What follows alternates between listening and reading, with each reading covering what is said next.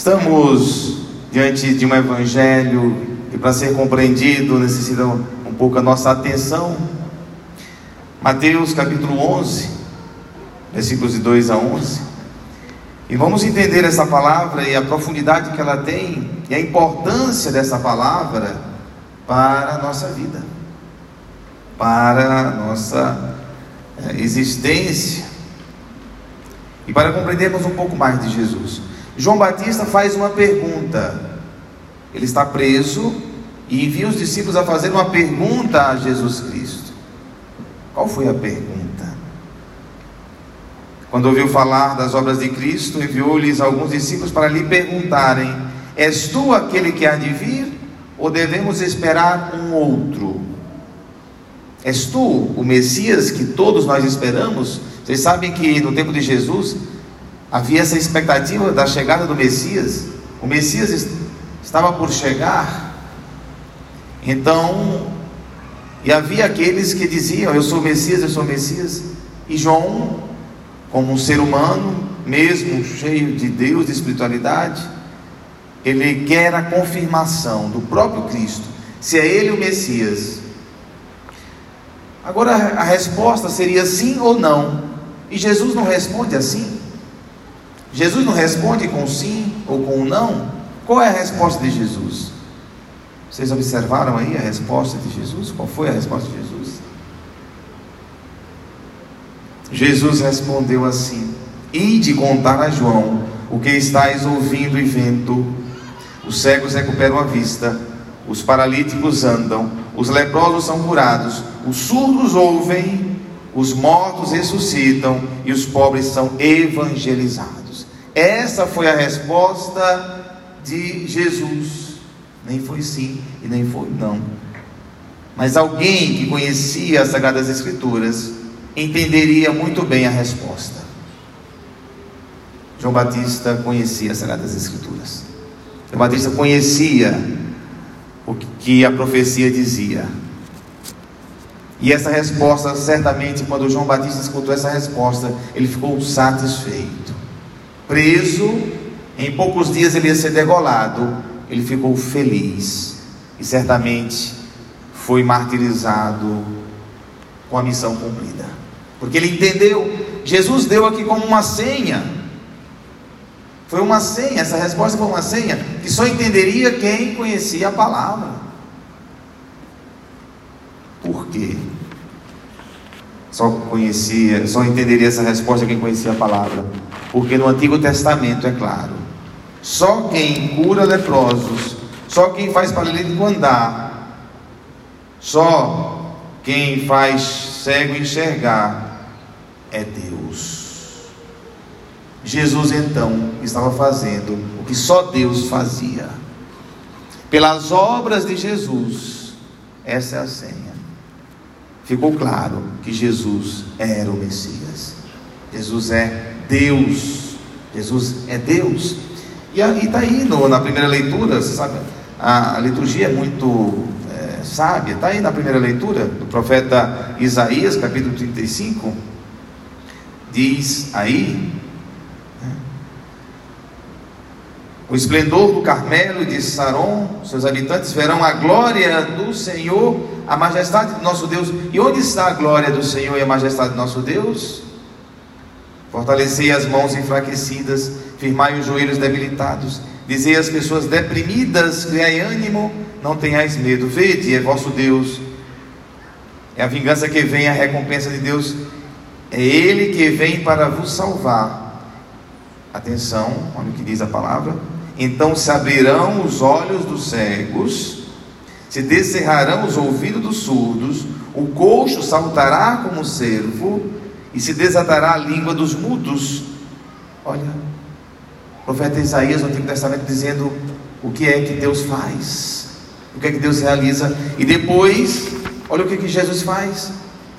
Jesus realiza o mesmo de Deus. Logo, Jesus é Deus.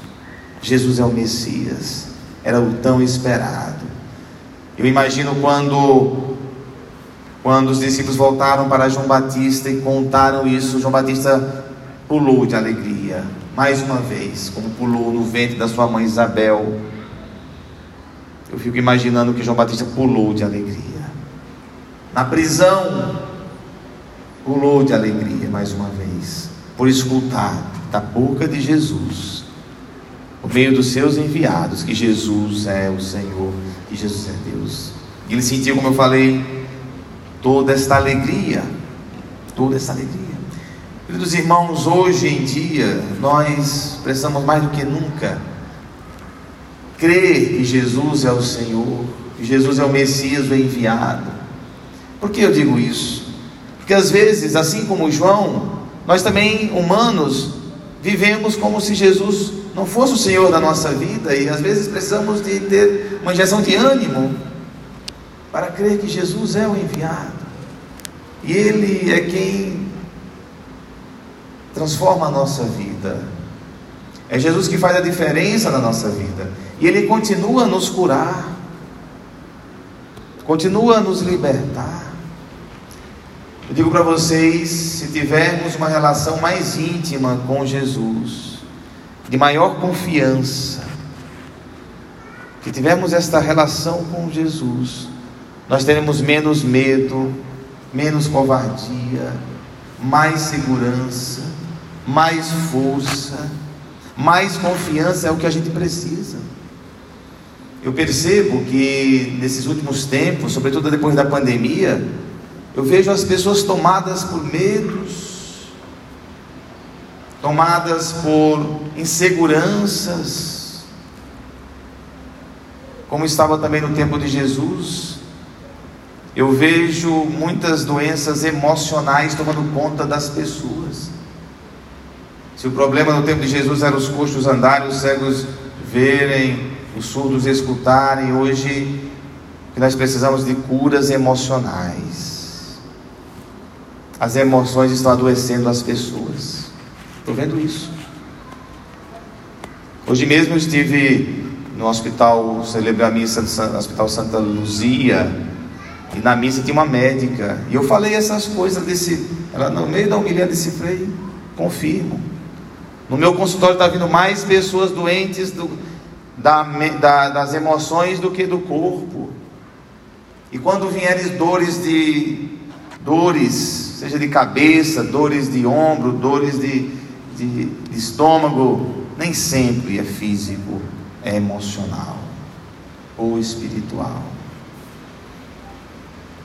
Às vezes é necessário essa entrega a, a Jesus, essa relação íntima, essa confiança em Jesus Cristo, capaz de nos dar uma força, uma fortaleza, porque nós estamos fragilizados, e é Jesus que nos fortalece.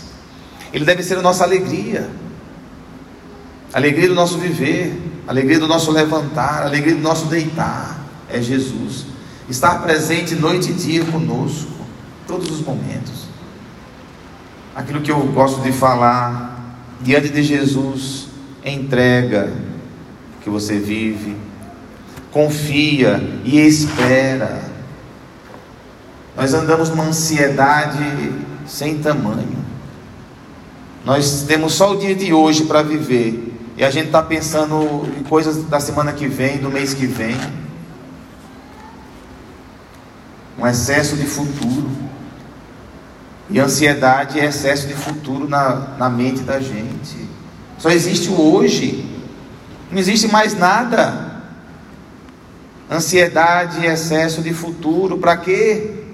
Viva o agora, viva o hoje, só existe esse dia para viver, não tem mais nada fora disso, nada. As preocupações do amanhã não servem para nada. As preocupações do amanhã não resolvem nada. As preocupações do amanhã não pagam conta. As preocupações do amanhã só traz transtorno. Só existe hoje. Só. Só existe hoje. Ansiedade tomou conta das pessoas. Para quê? Vamos ter paz. Vamos confiar mais. Faça bem feito hoje, faça bem feito hoje, que o amanhã está resolvido. Só. E aí o que? É relação com Deus, oração. entrega, confiança. Entregar, confiar. E pessoas fazem as coisas direitinho durante o dia, mas elas se consomem de preocupação, que essa eh, consumir-se de preocupação traz transtornos espirituais, emocionais.